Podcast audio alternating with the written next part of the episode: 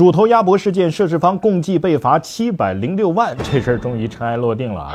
江西工业职业技术学院一食堂的承包方江西中快后勤服务有限公司被罚款十万元，没收违法所得一千三百二十五块五。公司法定代表人朱某某被处以去年收入的十倍罚款二百八十四点四万。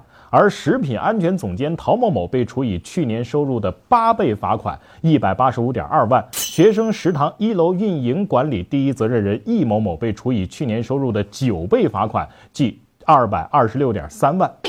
对于这三个被罚的人啊，除了道一句活该之外，也不得不再一次感叹网友们舆论监督的力量。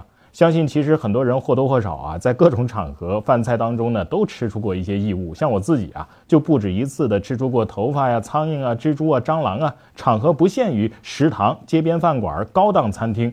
不过鼠头确实还没遇到过。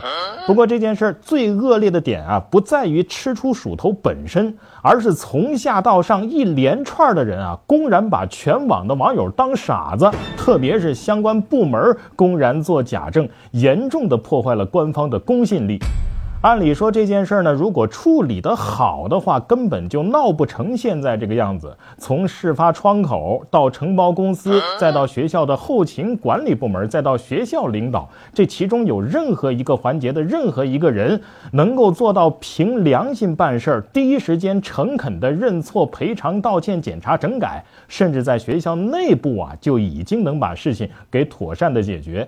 万万没想到，事情恰恰相反。不仅学校内部没有一会办事儿的，事情到了监管部门的分局和上一级的市局，也没有一个不睁着眼睛说瞎话的。不仅自己说瞎话，还让涉事的学生也改口。哎，你们忘了这玩意儿是有照片、有视频发到网上了的吗？事实是你们想掩盖、想狡辩就能改变得了的吗？你知道全网为啥非得揪着你们不放吗？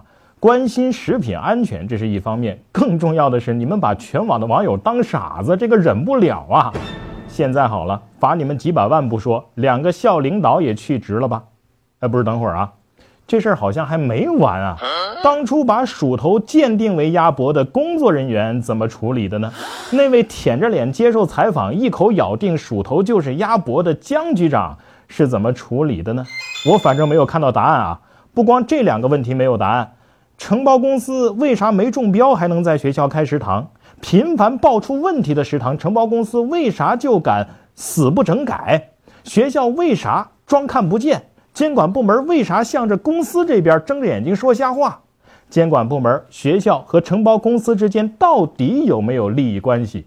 这些问题你可以不说，你不说就不要怪网友心中自有答案了。同意的点赞。